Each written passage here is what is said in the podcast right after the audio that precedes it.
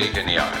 Feierabenddialoge zur Marke, Marketing und Business. Hören Sie heute. Also vor dem ersten Interview war ich so aufgeregt, ich habe mir beinahe in die Hose gemacht. Ja, wir haben es uns ein bisschen verbockt in Berlin, habe ich das Gefühl. So, je nachdem, in welchem Gebiet du bist, hast du es dir echt verbockt als Schwabe. Deswegen bin ich ganz froh, wenn ich auch nicht so klinge. So, hallo zusammen, willkommen bei einer neuen Folge von Gelee Genial. Ich habe diesmal die Matt mitgebracht. Matt ist unser neuestes Bienchen bei B2B, Illustratorin aus Stuttgart. Matt, stell dich vor. Hi. Hallo. Erstmal vielen Dank, dass du dir die Zeit genommen hast, mit mir zu sprechen. Ich freue mich sehr, hier zu sein. Gerne. Und genau, ich fange einfach mal von vorne an. Wie du schon gesagt hast, ich bin Matt, wohne in Stuttgart, arbeite in Stuttgart, bin selbstständige Illustratorin und Kommunikationsdesignerin und war jetzt sechs Jahre Teilzeit selbstständig und bin seit kurzem auch hauptberuflich selbstständig. Sehr cool, ja. Genau. Und wie ich zu diesem ganzen Design- und Illustrationsding gekommen bin, weiß ich ehrlich gesagt mittlerweile gar nicht mehr so genau. Ich bin da so ein bisschen reingerutscht und hatte nie so einen großen Plan, was ich überhaupt machen möchte nach dem Abitur und habe dann gedacht, ja, so der Klassiker, irgendwas mit Medien hatte eine Ausbildung angefangen als Mediengestalterin, habe die relativ schnell wieder abgebrochen, weil das gar nichts für mich war und hatte dann ein Praktikum beim Fernsehen und bin dann über ein weiteres Praktikum beim Kommunikationsdesign-Studium gelandet und hatte da dann eigentlich auch sofort den Volltreffer und habe sehr schnell gemerkt, dass ich großen Spaß an Design und Illustration finde. Warst du bei dem Studium auch in der Agentur angestellt, also ein duales Studium oder warst du Vollzeitstudent? Genau, ich habe dual studiert. Also ich habe ein halbes Jahr vorher mit dem Praktikum angefangen und die haben mich dann als duale Studentin übernommen. Und ich habe dann drei Monate Theorie und drei Monate Praxis gehabt und ein komplettes Praxissemester in der Agentur. War aber auch relativ oft während der Studienzeit, also in der Theoriephase in der Agentur, weil wir nur zu fünft waren und man kennt ja Agentur-Lifestyle, da fehlt es dann oft. Das heißt, du hast nicht einfach nur die Illustration an und für sich, die stilistischen Elemente, die Kunstelemente kennengelernt, sondern schon wirklich auch, wie verkaufe ich meine Produkte, wie muss ich Grafiken, Illustrationen, Grafikdesign machen, um wirklich auch das als Verkaufsprodukt zu haben. Weil da, deswegen hatte ich auch gefragt wegen dualen Studium, weil ich ganz viele Menschen erlebt habe, die durch das reine Studium tolle Künstler waren, aber nichts verkauft gekriegt haben oder überhaupt nicht kommerziell gedacht haben in ihren Werken. Und ich finde einfach, man sollte heutzutage auch wissen, dass ein Produkt auch einen Verkaufswert haben muss und auch so ausgestaltet sein muss, dass es sich verkaufen kann. Ja, voll. Also ich merke das auch immer wieder jetzt, nachdem ich jetzt drei Jahre fertig bin im Studium, wenn ich mit Leuten zusammenarbeite, die direkt vom klassischen Studium kommen, sage ich mal, da fehlt einfach der Praxisbezug und das Arbeiten am Kunden. Und das habe ich relativ früh gelernt. Ich muss dazu sagen, das mit der Illustration kam erst sehr viel später. Also es hat während dem Studium angefangen, aber ich habe erst nach dem Studium die Illustration weiterverfolgt und ich hatte in meinem dualen Studium mit Illustration gar nicht viel am Hut und habe da eher so Tagesgeschäft Grafik erledigt. Also wir haben viel Live-Kommunikation gemacht, also B2B und B2C-Events. Ich habe dann viel Veranstaltungsgrafik und Leitsysteme und sowas gemacht, äh, Messestände, also die Messestandgrafiken oder auch die Messestände an sich. Also es war schon sehr angewandtes Design oder Kommunikation im Raum, sage ich mal. Also eine Allround-Lady auf jeden Fall. Genau. Und weil mir das aber eben nicht so viel Spaß gemacht hat, wie ich mir erhofft hatte, dass es Spaß macht, habe ich mich während dem Studium dann im ersten Semester selbstständig gemacht, neben dem Studium, um eben noch an Projekten zu arbeiten, auf die ich Bock habe. Und nochmal in eine ganz andere Richtung zu gehen, eben das klassische Grafikdesign, sage ich mal, und Illustration später dann auch. Ich muss sagen, ich beneide dich ein bisschen im Illustrieren. Also ich habe in meinem Leben ganz früh auch natürlich eine Mappe angelegt gehabt für irgendwelche Kunsthochschulen wie das Kolping-Kolleg oder sonstige äh, Schulen und hatte dann auch mit Schummergrafiken und Graphit und allem Möglichen gearbeitet. Und ich fand, das war in Ordnung, also für einen 16-Jährigen cool, nice. Aber äh, es hat mich nie so begeistert, vor allem figürliches Zeichnen oder, ich meine, Stillleben ging, aber mhm. figürliches Zeichnen war überhaupt nicht meine Welt. Und ich habe dann später nochmal Tusche und Feder in Hand genommen für ein Projekt und habe dann ein Verpackungsdesign gemacht, so ich mit Tusche und Feder die Illustration gemacht. Aber ich, ich fühle mich nicht wirklich daheim bei Illustrationen. Also Hut ab vor jedem, der wirklich das aus Leidenschaft macht. Ich kann es einfach nicht. Ich bin einfach ganz anderer Mensch irgendwie. Kann man nicht anders handhaben. Ja, aber das ist ja auch das Coole, finde ich, wie krass sich das innerhalb von dem Design noch mal unterscheiden kann, also in was für Richtungen man gehen kann, obwohl grade beim Kommunikationsdesign ja alle dasselbe studieren. Aber ich habe jetzt Leute, die in 'nem Verlag arbeiten, ich habe Leute, die auch Illustratoren sind, ich habe Leute, die gar nichts mehr mit Grafik am Hut haben, aber halt in der Agentur oder, äh, in 'ner größeren äh, oder in 'ner Inhouse-Agentur irgendwie 'ne Projektmanager-Position haben. Und es ist schon verrückt, weil man voll innerhalb noch mal die Richtung wechseln kann. Und ich bin auch sehr froh, das mit der Illustration gefunden zu haben, weil ich also früher hat jeder zu mir gesagt: „Da ist schon Talent da, aber ja, jetzt nicht so, dass man's weiterverfolgen muss.“ Also, ich war nie gut irgendwie. Klingt irgendwie auch ziemlich gemein, oder? Ja, du kannst es zwar, aber bitte nicht weiterverfolgen. Das ist wie diese typische Aussage: „Wie, du willst, äh, Musiker werden? Mach doch 'ne gescheite Lehre, werd doch Zimmermann“ oder keine Ahnung was. Ja, das klingt ziemlich gemein. Ich habe von dir auch, äh, ja, erfahren über dein über deine Masterarbeit. Also, ich habe zum 1. Mal dich wahrgenommen die Bachelor Bachelor Entschuldigung, meine Master. Ich sehe dich halt schon 'n bisschen weiter. Es ist tut mir leid. Äh, nein, über deine Bachelorarbeit wahrgenommen. Und das war für dich 'nen 'n kleiner Geniestreich, muss ich sagen. Also, 1. ist es auch gelb wie B2B, ähm, aber Ja. es hat nichts damit zu tun. Erzähl mal 'n bisschen über deine Bachelorarbeit. Ja, wo fange ich da an, wo höre ich auf? Also, ich habe meine Bachelorarbeit ich habe auch sofort wieder 'n Grinsen im Gesicht, wenn ich anfange, darüber zu sprechen, weil vermutlich bin ich eine der wenigen, die sich sehr gerne an ihre Bachelorarbeitszeit zurückerinnert. Ich habe meine Bachelorarbeit über die Geschichte und Entwicklung von Hip-Hop in Stuttgart geschrieben, weil ich eben aus Stuttgart komme und hier groß geworden bin mit dem Hip-Hop in Form von der Schräglage, dem Kellerclub, dem Hip-Hop Open, äh, dem Rap-Kessel, ganz früher noch die alte Schräglage mit der, äh, Halfpipe in der Mitte und so weiter. Und also, ich bin Hip-Hop-Head seit Tag 1, würde ich mal behaupten. Und mir war das von Anfang an klar, dass, wenn ich meinen Abschluss in Design mache, dann werde ich irgendwas über Hip-Hop machen, wusste aber noch sehr lange nicht was und war dann im November 2017 müsste das gewesen sein, in der Kolchose-Ausstellung im Mhm. Kunstmuseum in Stuttgart. Da gab's 'ne Ausstellung „25 Jahre Kolchose“ und habe dort dann beschlossen, dass ich 'n Buch darüber schreiben möchte, weil ich eben kein Buch gefunden habe, das sich nur um den Stuttgarter Hip-Hop dreht und es allgemein irgendwie sehr wenige und vor allem schöne Bücher über Hip Hip-Hop gibt. Ja, ich habe ja auch äh, und mein dauerhafter Podcastpartner, der Manu, ist ja auch sehr mit dem Hip-Hop verbunden. Und als ich dem vorgelesen habe, mit wem du alles Interviews hattest in deinem Interviewbook also, du hast ja 'n Bundle rausgebracht mit Buch, Poster, Interviewbüchle und, ähm, der der ist schon sehr hellhörig geworden, als er 'n paar Namen gehört hat aus dem ganzen Konzept.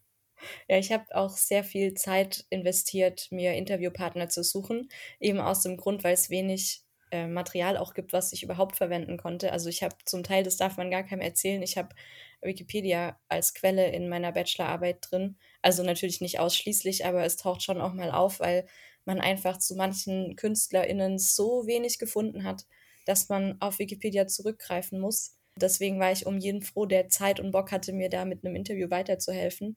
Und das hat halt auch super viel Spaß gemacht. Also, vor dem 1. Interview war ich so aufgeregt, ich habe mir beinahe in die Hose gemacht, weil ich auch gar nicht so der Mensch damals war, der gerne auf andere zugegangen ist. Also, es war auch voll die Überwindung für mich, aber hinten raus hat sich's voll gelohnt und es hat so viel Spaß gemacht und ich habe so viele coole Leute kennengelernt und, ähm, Geschichten gehört und in Erinnerungen geschwelgt und das war schon 'ne sehr, sehr schöne Zeit. Wir hätten uns früher kennenlernen sollen. Ich hätte es so viel einfacher machen können mit Interviews. Ich kenne 'n paar Leute. Angefangen vom Heiko, dem Chef von der Schräglage, äh, über, äh, Strachi, der mit den Fanta 4 praktisch vieles aufgezogen hat. Ja, ich meine, der war ja selber auch massive Töne-Manager. Ja, deswegen, ich ich hätte dir da 'n paar Türen öffnen können auf jeden Fall zu Interviews. Das wäre einfacher gewesen. Ich war aber auch bei 0711, also, ich hatte mit einem Mitarbeiter von Strachi 'n Interview. Das war der 1. Ah, okay, ja gut. Dann warst du nah an der Quelle. Okay, dann hätte ich's auch nicht besser machen Genau. können. Ne, also, schon interessant, obwohl ich ich bin ja auch geborener Stuttgarter, muss man dazu sagen. Uns beiden hört man's, glaube ich, gar nicht so sehr an. Also, 'n richtigen schwäbischen Slang haben wir ja nicht wirklich. Ich habe es mir abgewöhnt, weil die Leute verstehen einen am Telefon auch schlecht. Also, wenn man telefoniert, grad so mit Lieferanten aus keine Ahnung wo und man redet in so 'nem breitschwäbischen Akzent, das kann schon sehr unangenehm werden dann zum Teil auch. Das klingt nach 'nem erfolgreichen Konzept auf jeden Fall. Also, das Witzige ist wenn man außerhalb ist, also, wenn man wirklich im anderen Bundesland ist, fällt man trotzdem auf als: „Du bist doch 'n Schwabe oder 'n Bayer.“ Irgendwie können sie Ja. sich wirklich trennen. Und wenn man hier ist, ist man so 'n bisschen wie 'n Reichsschmeckter. Ja, genau. Ja, es hat hat auch noch den Grund, wenn wir also, mein Freund ist, äh, aus Berlin jetzt wieder nach Stuttgart gezogen Und wenn wir in Berlin zu Besuch sind, dann muss man ja als Schwabe auch ein bisschen aufpassen, dass man Oh da ja. nicht direkt äh, kassiert, wenn man da zu breit rumschwebelt. Ja, wir haben es uns ein bisschen verbockt in Berlin, habe ich das Gefühl. So, je nachdem, in welchem Gebiet du bist, hast du es dir echt verbockt als Schwabe. Deswegen bin ich ganz froh, wenn ich auch nicht so klinge. Ja, ja.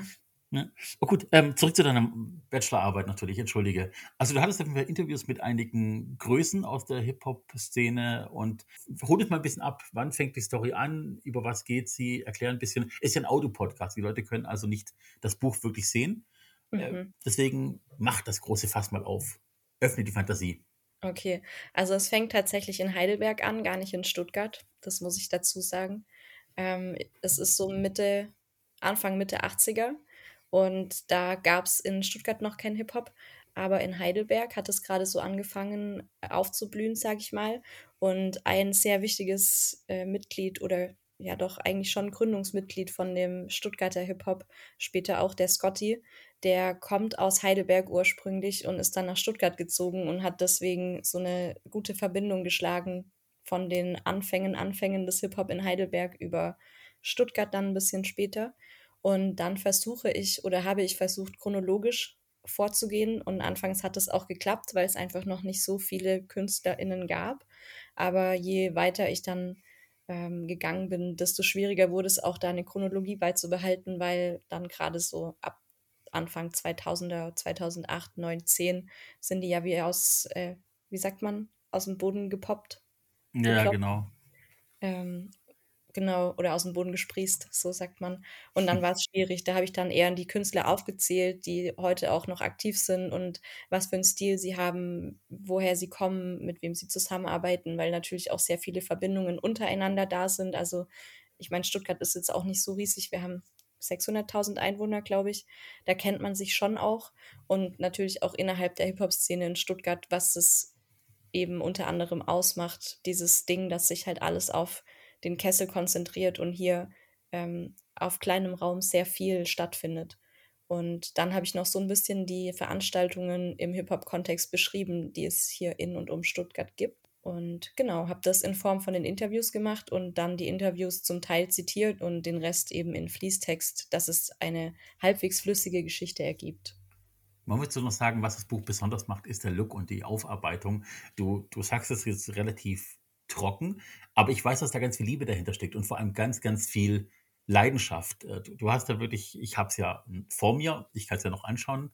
Ähm, Das wird demnächst mein Haus verlassen, äh, aus bestimmten Grund. Matt ist praktisch die Spenderin des Bundles für den Podcast-Release, für das Gewinnspiel dazu. Yes. Wenn ihr das hier hört, ist natürlich die ganze Sache Vergangenheit. Edge Badge gibt es bereits einen Gewinner. Ich hoffe, ihr habt alle teilgenommen. Ja, mal schauen, auf jeden Fall. Ich bin gespannt, wer gewinnt. Es sind ganz viele Illustrationen von dir drinnen. Du hast ja wirklich so die, diese ganzen Urban Look, diesen, diesen, diesen städtischen Look mit, mit Sneakern und Co. und ganz viel Hip-Hop-Elementen. Also man, man schaut das Buch an und sieht schon im Grunde genommen an, am Stil, welche Welt das Ganze aufmacht. Und man fühlt sich auf jeder Seite wirklich der Szene mehr zugehörig. Es zieht ein bisschen in Bann. Es ist jetzt kein Ernest Hemingway natürlich von der Schreibweise her. Also Entschuldigung, das, ich glaube, das Ja, man sagen, völlig in? Ordnung. Darauf habe ich wahrscheinlich auch am wenigsten Wert gelegt. Ja, aber es ist auf jeden Fall so, man, man macht es auf und man weiß ab Seite 1, um was es geht. Und das ist wirklich konzeptionell gut durchgezogen.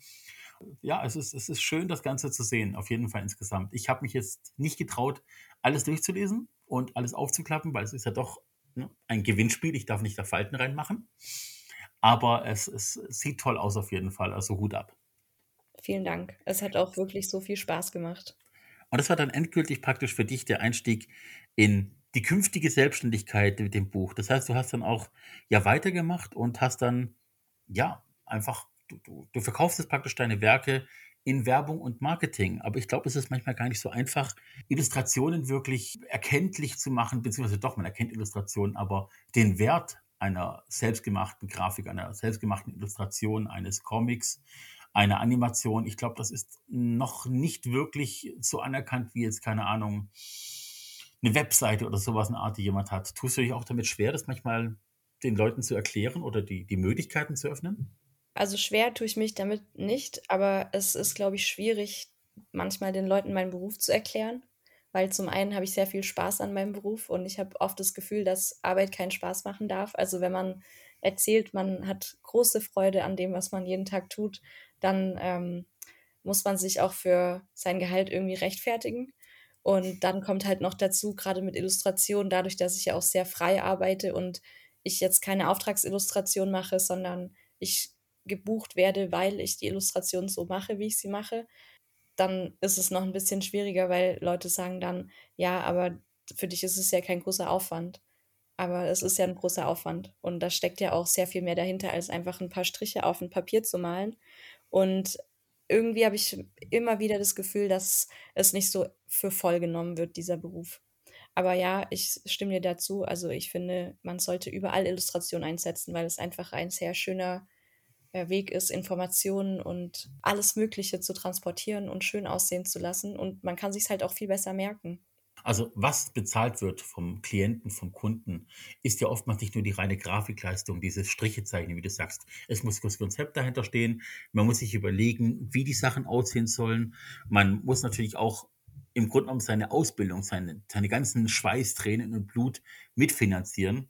Und ich glaube, ganz oft in allen möglichen grafischen Bereichen gibt es irgendwie immer jemand, der sagt, ja, meine Sekretärin hat Word, die macht die nächste Anzeige. Ja. Äh, ich habe doch eine Handykamera, ich kann selber filmen und schicke sie bloß noch zum Schneiden. Musik, ich habe einen Schwiftwagen, der ist beim Posaunenchor äh, Stuttgart und Türkheim, der liefert das. Also es gibt immer diesen Vergleich mit, ich bin doch selber kreativ oder ich weiß, was Kreativität ist. Äh, warum soll ich dafür zahlen?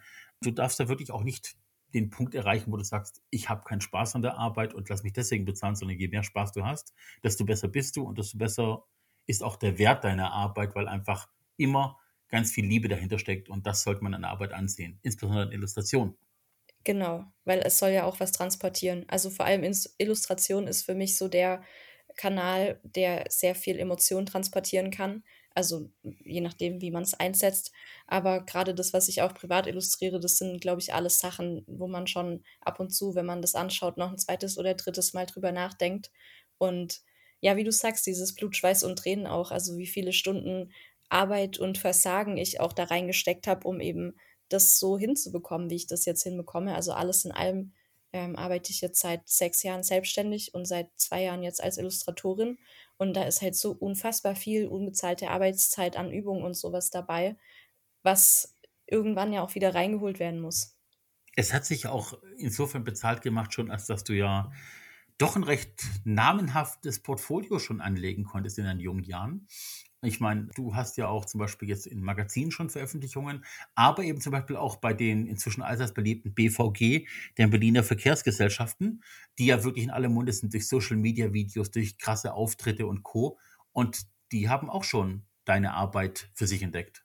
Yes, das war ein super cooles Projekt Anfang diesen Jahres. Und das war eine illustrierte Animation von einem futuristischen Berlin für die Online-Messe der zukünftig Studierenden und Auszubildenden der Berliner Verkehrsgesellschaften. Das war der längste Satz der Welt. Ja gut, man muss so sagen online, weil eben Covid-19 immer genau. noch Frühjahr 2021 ein Problem ist. Ne? Genau, und die wollten eben nicht so 0815 Messestand, wo einer an so einem Städtisch äh, von seinen Karteikarten abliest, sondern da waren so kleine Animationen drin. Man kann es auch sehen auf meinem Instagram. Ich glaube, bei der BVG sieht man es leider nicht mehr. Das war nur vier Tage online während der Messe. Aber es werden jetzt bald auch noch Flyer gedruckt. Also vielleicht bekommt es der ein oder andere noch in die Hände. Und genau, diese Animationen waren eben mit so kleinen Links hinterlegt, wo man dann weitere Infos zu bestimmten Berufen bekommen hat. Und das war ein sehr spannendes Projekt und auch ein sehr anstrengendes Projekt, aber es hat sich auf jeden Fall gelohnt. Wie lange warst du an dem kompletten Projekt dran, von Erstkontakt bis finale Übergabe, damit man sich so als Gewerbetreibender, der sowas buchen möchte, grob vorstellen kann, wie viel Arbeit dahinter steckt? Alles in allem waren es drei Wochen. Also ich saß natürlich nicht diese kompletten drei Wochen da dran, aber es war ein straffer Zeitplan. Also es war ähm, letztendlich auch weniger Zeit, als eigentlich eingeplant war, weil irgendwas vorverlegt wurde. Wir hatten zwei, drei Korrekturschleifen in den drei Wochen und ich glaube an Stunden, um es mal so grob zu überschlagen, so zwischen 35 und 40 Stunden. Also Illustration und Animation. Ja, das kann ich mir vorstellen, auf jeden Fall. Danach sieht es auch aus. Übrigens, zwischen eingeschoben, wer wirklich mehr von Matt erleben möchte, schreibt uns gerne eine E-Mail an gelegenial.b2-bee.de, kurz gesagt hallo at b2b.de. und wir schicken euch gerne Infomaterial zu oder zeigen euch den Instagram-Account. Kein Problem, also das können wir auf jeden Fall gerne zeigen. Auf dem Instagram-Account werdet ihr übrigens auch Grafiken finden, die für Magazine zwischenzeitlich veröffentlicht wurden, wo du die Illustratorin warst für Essays oder für Artikel oder für Kolumnen. Kannst du was dazu erzählen? Also das eine war, wie du sagst, den Kolumne. Das war jetzt erst vor ein paar Wochen in der Emotion hieß diese Zeitung und das war eine Titelillustration oder eine Coverillustration für ein Thema ähm, Klischee ist Bullshit, wo es um diese ganzen Begriffe wie Frauenpower, ähm, Super Mom, Girl Boss und so weiter geht, die halt total affig klingen, wenn man dieses Frau durch Mann ersetzen würde, weil kein Mensch sagt ähm, Supermann oder so oder Man Boss. Und da habe ich eine Illustration über dieses Thema gemacht und Anfang des Jahres, ich glaube im Januar, hatte ich in der Brigitte fünf Seiten zu so einem Dossier und da war das Überthema der Preis, den ich bezahlt habe. Und da ging es um ganz verschiedene Themen. Das eine war irgendwie eine Bürgermeisterin, die zurückgetreten ist von ihrem Amt, weil sie rassistisch angefeindet wurde und sich irgendwann ähm, ihres Lebens bedroht gefühlt hat. Eine Frau, die sich Geschlecht umwandeln lassen hat und es danach bereut hat. Also es ging um so krasse Entscheidungen, die man dann im Nachhinein vielleicht anders entschieden hätte. Und es war ein sehr spannendes Thema und es war auch gar nicht so einfach dafür Illustrationen anzufertigen, weil es sollte allgemein gehalten werden, also gar nicht auf diese Themen spezifisch eingehen, sondern eher so Wundertüte, Überraschungen und so weiter. Und das hat tatsächlich eine ganze Weile gedauert. Ich glaube, da waren wir fünf Wochen dran, bis es dann final stand wie lang die Vorarbeit für so einen Artikel sein kann, das, das merkt man, wenn man die Magazine in der Hand hält. Manchmal gar nicht so schnell, dass da wirklich auch wochenlange Vorarbeit dahinter steckt, vom Redakteur als auch vom Illustrator. Also wenn ich mir ja. zum Beispiel diese vom, vom Stern immer die Cover anschaue, was da für eine Riesenarbeit dahinter steckt manchmal.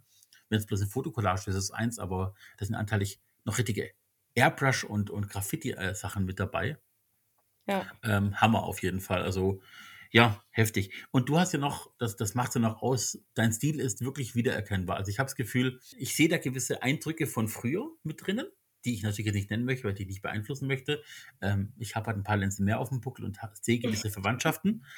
Aber ich, ich habe das Gefühl, dein eigener Stil wird dich wirklich stark erkennbar machen in Zukunft. Und du hast mir mal erzählt, oder ich habe das auch gelesen, dass du ein kleines, nennen wir es mal, Manko hast ja. äh, dass du zu einer Stärke ausgearbeitet hast. Genau. Also dazu muss ich ein bisschen weiter ausholen. Ich habe ja vorhin schon mal kurz angesprochen, dass es immer zu mir hieß, dass ich zwar ein bisschen begabt bin, aber dieses Talent nicht weiterverfolgen soll, weil dafür reicht es nicht.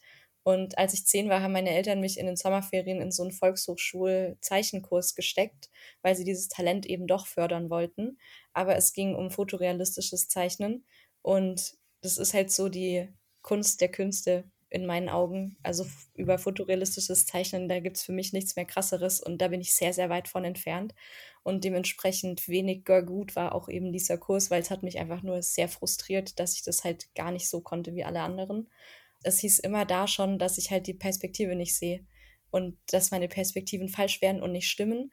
Und das habe ich immer wieder gehört und ich habe das überhaupt nicht verstanden, weil für mich sieht es sehr richtig aus, bis ich dann irgendwann beim Optiker gesagt bekommen habe, dass ich eine Sehschwäche oder eine Form der Sehschwäche habe, weil ich kann keine Perspektiven sehen, also kein 3D sehen. Und dementsprechend sehen meine Zeichnungen dann sehr oft auch falsch aus, sagt man mir. Das ist mittlerweile aber mein Stil, ja. Und ich glaube auch mein USP und mein Wiedererkennungsmerkmal. Ist diese Art von Sehstörung etwas, was du auch im Alltag wahrnimmst? Also sei es Autofahren oder Entfernungen, irgendwas, was mit räumlichem Vorstellungsvermögen zu tun hat? Oder ist es rein auf einer Foto-Umsetzungsebene in 2D? Nee, es ist tatsächlich auch im Alltag. Also beim Autofahren schränkt es mich zum Glück nicht ein, aber ich habe äh, Probleme, zum Teil Entfernungen einzuschätzen. Also wenn jetzt irgendwie ein großer Salzstreuer vor mir auf dem Tisch steht und ich greife den, dann kann es schon sein, dass ich den umhaue. Ja. Weil ich so daneben greife. Oder ich laufe super oft gegen Türrahmen mit meinem kleinen C, weil ich mich so um einen Millimeter verschätze. Zurück zum Thema. Ähm, ich ich würde noch gern ein bisschen auf das Thema Illustration eingehen.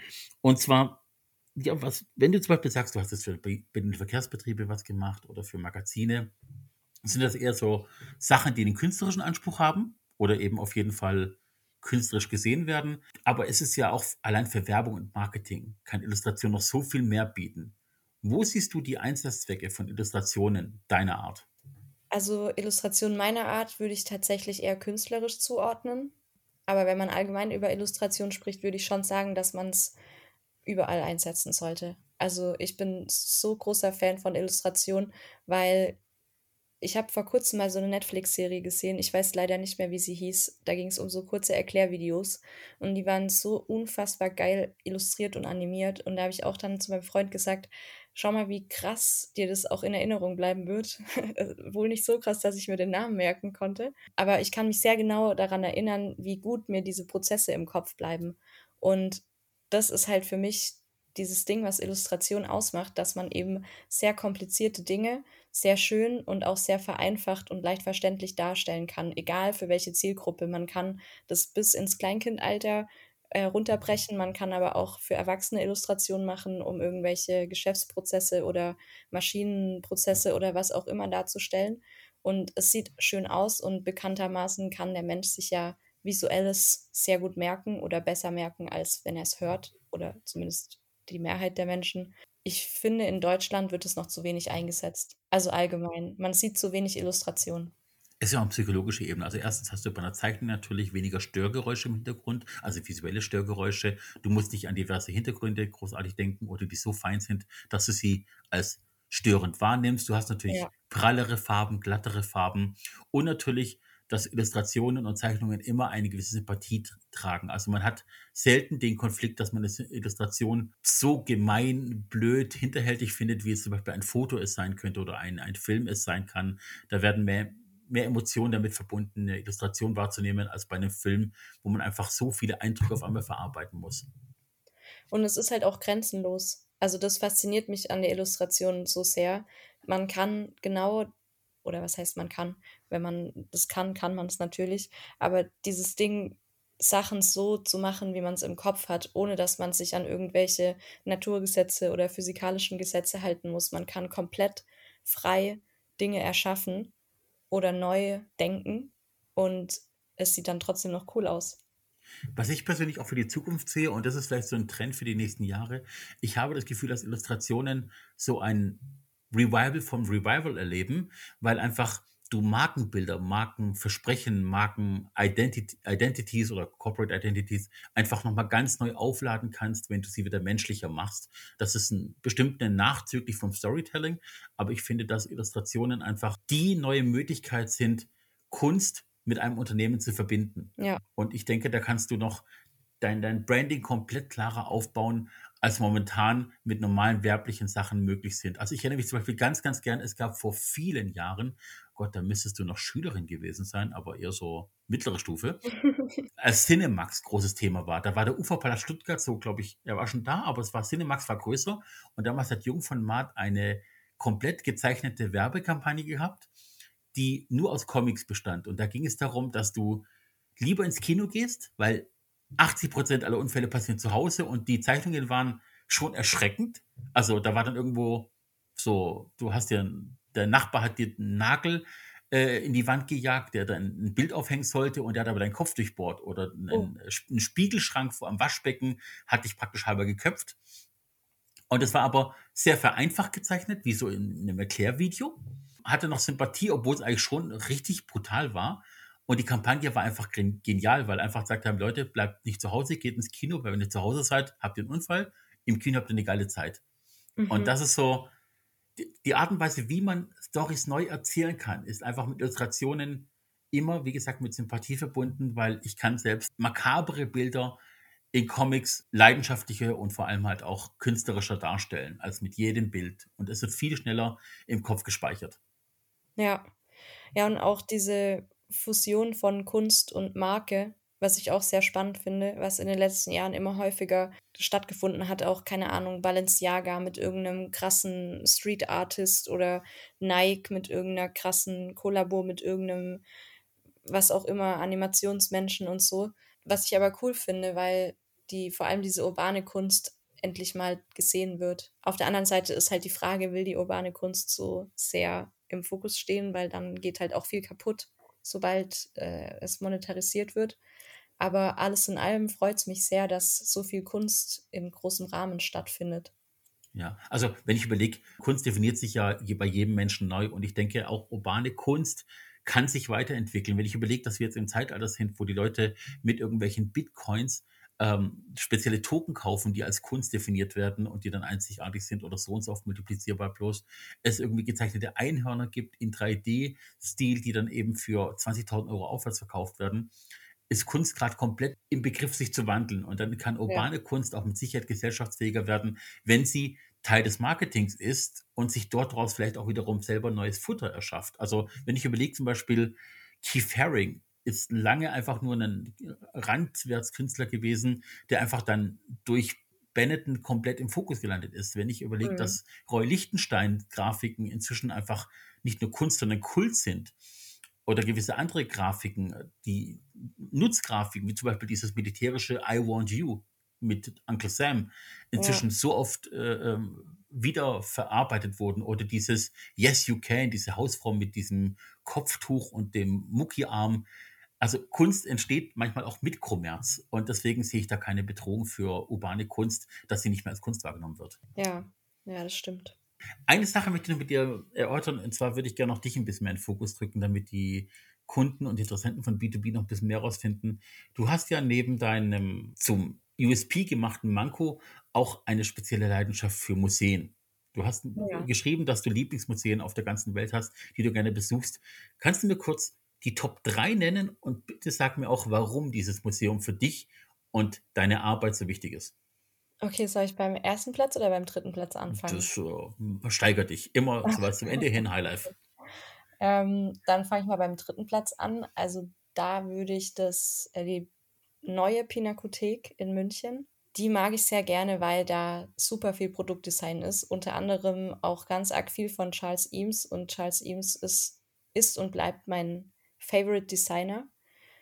Keine Ahnung, warum ich so einen Narren an ihm gefressen habe, aber das hat mich irgendwie seit, also meine erste Projektarbeit im ersten Semester war über Eames und seitdem bin ich dem auch verfallen und ich habe mir letztes Jahr meinen ersten Eames-Stuhl für zu Hause gekauft, äh, habe mir da einen sehr großen Traum erfüllt am Ende vom Jahr und bin äh, stolze Besitzerin eines Wire Chairs.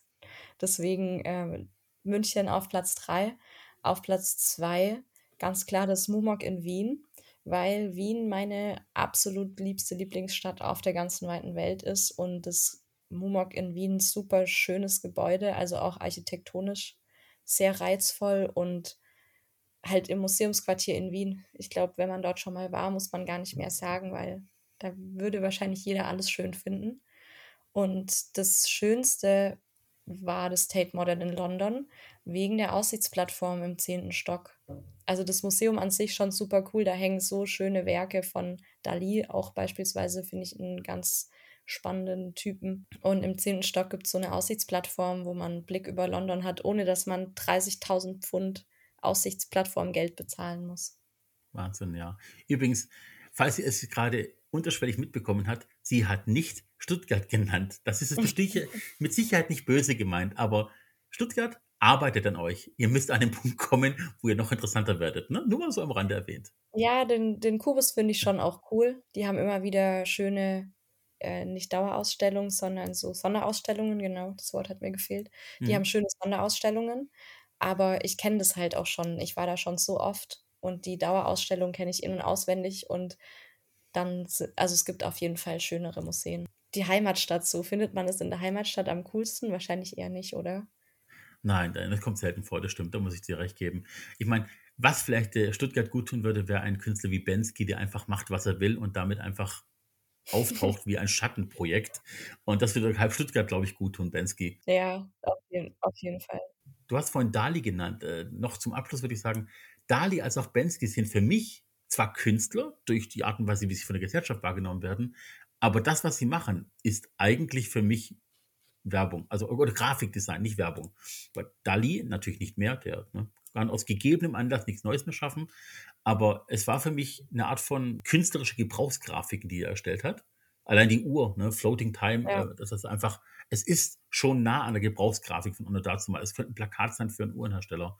Ähm, ja, und, und Bensky ist einfach so klar am Kommunikationsdesign dran, wie gefühlt nur irgendein Künstler sein kann. Ja, ich also, ich glaube, Dali ich muss sagen, Künstler ist er für mich hast du mal warst du in seinem Museum in der Nähe Ja. von Barcelona? Ja, einmal. es da da kann man doch diese Treppe hochlaufen in der Mitte von dem Raum und wenn man dann oben steht, dann machen diese Gegenstände, die man von unten sieht, auf einmal Sinn. Dann ergeben die erst so 'n Gesicht. Mein Fehler oder mein Problem war, ich durfte da nicht hoch damals, weil da grade Mhm. Renovierungsarbeiten waren und deswegen habe ich den Zeitslot einfach verpasst, wo ich hätte hochgehen können, aber ich Ach habe Bilder so, davon gesehen. Ja, weil das hat mich so fasziniert. Ich hatte also, mein Lieblings-Kinder-Drei-Fragezeichen-Buch, ähm, Feuermond, so 'ne Dreierfolge zum hundertjährigen Jubiläum oder irgendwie so was. Ähm, da geht's auch um so anamorphe Kunst und das habe ich dann in dem Dali-Museum zum ersten Mal gesehen und das war für mich so, boah, mein Kopf ist explodiert und dachte mir immer: „Okay, ich hätte nicht gedacht, dass es wirklich Leute gibt, die das machen und die das verstehen und die das können.“ Aber dann war auch noch Dali so einer und ich bin da oben gestanden und so wieder runtergelaufen und wieder hochgelaufen und wieder runtergelaufen und habe versucht, das zu verstehen und fand das einfach so krass, weil das muss ja in seinem Kopf also, wie findet so was statt in dem Kopf? Wie kann man sich so was vorstellen? Ich meine, mir mit meiner fehlenden Perspektive brauchst da gar nix erzählen, aber es fasziniert mich komplett. Ja, also, es ist Wahnsinn auf jeden Fall. Ich finde aber auch, dass du dich echt nicht verstecken musst mit deiner Sache. Ich bin sehr gespannt, was die nächsten Jahre passieren wird, wo du noch erscheinen wirst, äh, wie inwieweit wir dazu beitragen können, dich noch größer zu machen. Ich bin sehr gespannt. Ich tatsächlich auch. Ich bin auf jeden Fall sehr froh, dass du Zeit gefunden hast für den Podcast. Ich danke dir. Ich danke dir. Ich kann auch noch 'n kleinen Teaser machen. Ich habe ein Projekt in der Pipeline. Ich darf noch nicht sagen, für wen, aber ich kann so viel anteasern. Es ist für einen großen deutschen Automobilhersteller. Uh, okay. Ich bin sehr gespannt. Wir werden's, äh, bei Zeiten wissen. Gut, auf Yes. jeden Fall. Leute, ähm, was ihr macht, macht's gut. Das war die Folge Illustrationen und Zeichnungen. Ich danke euch fürs Zuhören, wünsche euch noch 'n schönen Tag und bleibt gesund. Bis dann. Seid lieb. Vielen Dank für deine Zeit. Vielen Dank für eure Zeit und macht's gut. Bis bald.